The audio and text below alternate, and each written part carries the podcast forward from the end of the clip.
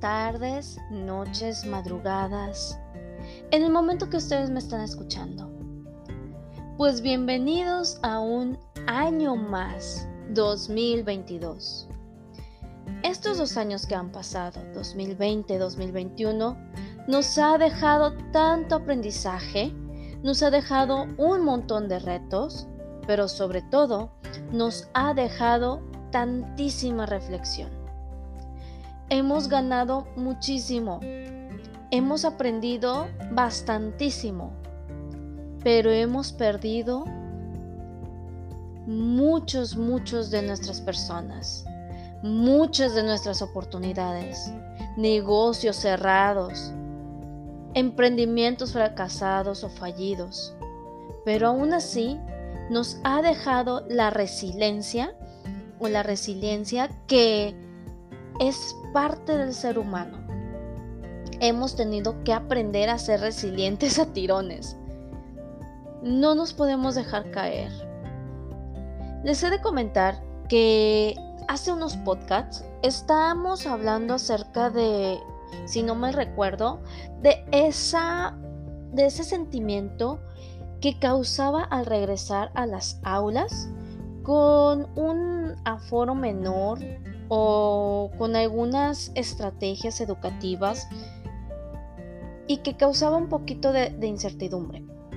Sin embargo, hoy 2022, en enero, se ha realizado una conferencia de prensa en la cual nos ha convencido o nos ha dicho que vamos a regresar a modo presencial de manera escalonada o mixta a las aulas. Eso causó mucho enojo en muchos televidentes y en algunos maestros y padres de familia, madres de familia, tutores de familia. Sin embargo, hay que ver que nuestro estado está habiendo cada día más contagios y las pruebas positivas pero en fin, tenemos que acatar nuestras, eh, pues nuestras reglas o los mandatos que nos dicen. Al fin y al cabo, estamos dentro de una sociedad y como sociedad tenemos que ponernos en marcha. En fin, eso, de eso no es lo que quería hablar el día de hoy, sino que pues obviamente estoy preparando mis planes de clase para, para estar, eh, ¿cómo se dice? Eh, transmitiendo el conocimiento en, siguientes, en las siguientes semanas. Y me he topado con un tema en el cual vamos a escuchar un podcast. El podcast que nos eh, sugieren eh, escuchar es La paz se toma la palabra, La paz se cuenta. En alguna de las plataformas. Y mi idea fue realizar un podcast con los muchachos. Pocas veces, muy pocas veces, he visto que estas herramientas digitales lleguen más allá que de un plan de trabajo. Pues yo quiero poner en marcha esto. Me gustaría mucho que por lo menos semanalmente o mensualmente tengamos un podcast con mis estudiantes. Ellos son de entre 14 y 15 años escuchar sus opiniones, su opinión de juventud, su opinión de chicos, chicas, qué es lo que ellos piensan y reflexionan acerca de distintos temas. En este tema en particular vamos a hablar de la paz y algunas situaciones de desigualdad e injusticia, ya sea de género, ya sea de, oportunidades de trabajo, de, estudio, hemos estado trabajando arduamente con la desigualdad de derechos. Hemos estado trabajando mucho acerca de hacer reflexión y conciencia que aún siendo 2021-2022 hay mucha injusticia en nuestro país referente a las oportunidades. Yo creo que ellos se merecen una oportunidad de ser escuchados. Así sea que grabemos 10.000 veces en 10 minutos o en 20 minutos, podremos salir adelante. Y pues para eso me gustaría que ustedes también escucharan a mis chicos, a mis chicas, y saber qué es lo que piensan. ¿Sí? Tal vez tengamos familiares de esa edad y pues por la familiaridad no les pongamos tanta atención. Pero siendo personas que están en formación, que están aprendiendo a ser ciudadanos, he de comentarles, si en algún momento no les había dicho, soy maestra de formación cívica y ética en este momento en tercero de secundaria y pues es súper importante escuchar a los estudiantes. A mí me ha encantado este año trabajar con este, con este grupo debido a que tenemos diferentes personalidades, diferentes pensamientos. Son pensamientos muy, muy padres. Les falta formación, por eso están acudiendo a su escuela, pero no quiere decir que no sean eh, ignorantes de los temas.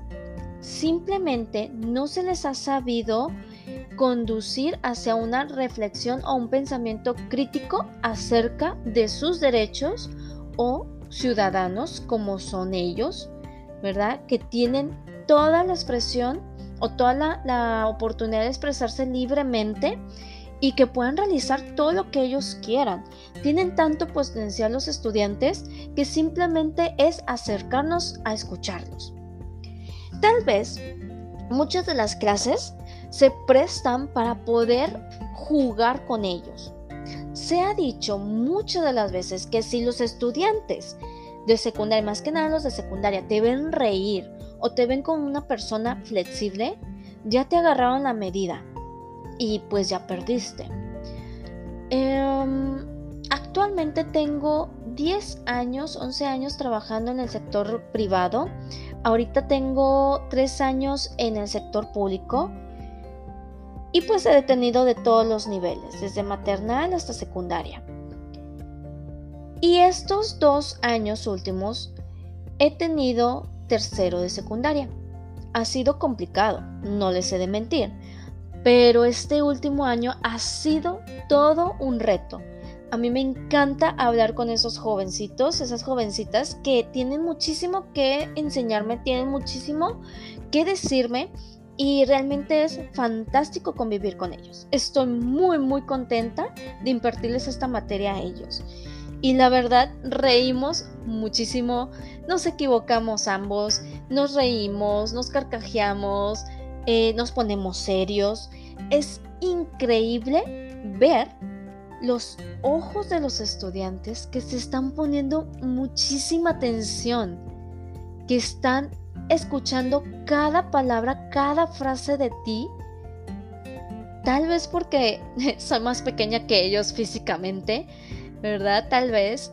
O tal vez mi discurso es tan importante para ellos que aprender de un adulto joven es maravilloso. Los jóvenes se identifican tanto conmigo en, de cierta manera, o al menos así lo pienso. Al principio yo pensaba que los aburría demasiado.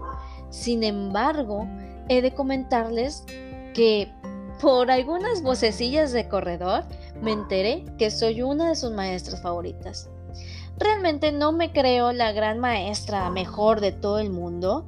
Tal vez mis clases no sean lo mejor del mundo, pero tengo un diálogo, un discurso que pasarles a esos chicos, a esas chicas que están apenas integrándose a la vida ciudadana porque ellos empiezan a trabajar, pero también empiezan a formar parte de las decisiones importantes de la, de la ciudad y del, y del, pues del pueblo y del país.